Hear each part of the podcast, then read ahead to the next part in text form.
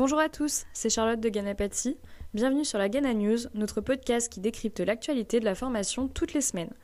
Allez, c'est parti pour un tour d'horizon des news de la formation. Aujourd'hui, nous allons parler de l'URSAF qui devient le collecteur unique de la formation professionnelle. Ensuite, de France Compétences qui investit plus de 13 milliards d'euros en 2022 pour la formation professionnelle. Et enfin, Ronan, notre back-officer, viendra nous parler des éléments de preuve à fournir pour les formations en distanciel. Pour la première actu, l'URSAF devient donc le collecteur unique de la formation professionnelle.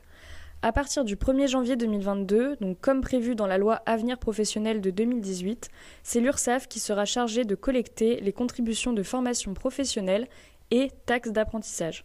Les trois grands changements qui en découlent. Tout d'abord, l'URSSAF devient l'interlocuteur unique pour la déclaration et le paiement des contributions. Ensuite, les déclarations se font via le DSN, comme pour les autres déclarations effectuées auprès de l'URSSAF. Et enfin, la périodicité de déclaration devient mensuelle pour la CFP, la contribution au CPF CDD, Caisse des dépôts, et la part principale de la taxe d'apprentissage. Pour le solde de la taxe d'apprentissage et la contribution supplémentaire à l'apprentissage, la périodicité demeure annuelle. Pour l'actualité numéro 2 de cette semaine, France Compétences investit plus de 13 milliards d'euros en 2022 pour la formation professionnelle. En effet, le 22 novembre 2021, le conseil d'administration de France Compétences a voté son, son, budget prévisionnel de 2022. Les dépenses prévues seront de 13,3 milliards pour 9,5 milliards de recettes soit un déficit de 3,8 milliards d'euros.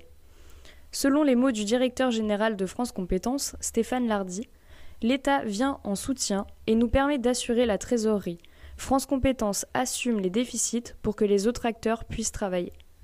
Les postes majeurs d'investissement pour cette année sont donc l'alternance avec 7,8 milliards d'euros, le CPF avec 2,6 milliards d'euros et la formation des demandeurs d'emploi pour 1,6 milliard d'euros.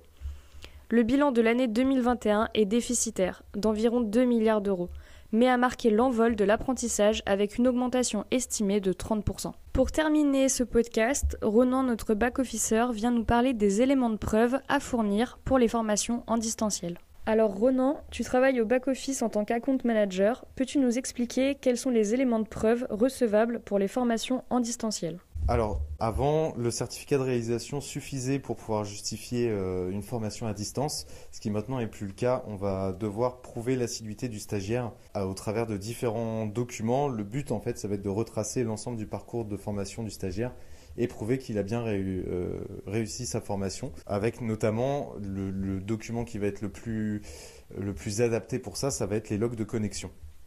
Euh, les logs de connexion, la plupart des LMS ou des, plateformes de, visioconférence proposent de faire des extractions de ce type de documents. La plupart du temps, c'est au format Excel et c'est, euh, on va dire, le, document le, plus adapté pour pouvoir euh, prouver une action de formation en distanciel. Très bien. Alors l'équipe du back-office a travaillé sur un outil qui permet de reconstituer un journal de connexion, car en effet ce n'est pas toujours facile d'extraire des logs de connexion. Peux-tu nous parler de ce nouvel outil? Alors effectivement, on a plusieurs formateurs qui nous ont remonté leurs difficultés à, pouvoir donner des logs de connexion pour leur session. Euh, donc on a, on a essayé de trouver une, solution euh, alternative pour, pour pallier à ce problème-là. On a créé un outil qu'on a appelé le journal de formation qui en fait a la même finalité que des logs de connexion, à savoir prouver l'assiduité du stagiaire et retracer son parcours de formation. Euh, ce, document-là, donc on l'a mis au format Excel et il est dispo euh, dans chacune de vos sessions de formation euh, à l'étape de déclaration, déclaration de fin de formation. Vous allez pouvoir du coup remplir l'ensemble du, document, idéalement en fonction de vos modules et de votre programme de formation.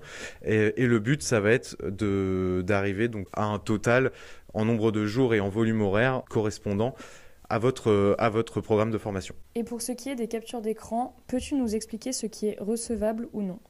Alors pour ce qui est recevable ou non, euh, pour la capture d'écran, euh, par, exemple, ne va pas être recevable euh, une capture d'écran de votre, de votre visio, puisque là, il n'y a, pas de, a pas de date, ça ne va pas être suffisant auprès du financeur pour pouvoir justifier une formation.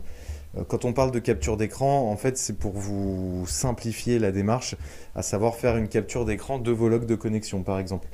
Euh, ou de votre journal de formation, si vous ne voulez pas le redéposer euh, au format Excel. Le plus important, ça va être de voir les dates de formation et de voir les déclinaisons du nombre d'heures, et aussi voir le, le nombre d'heures final.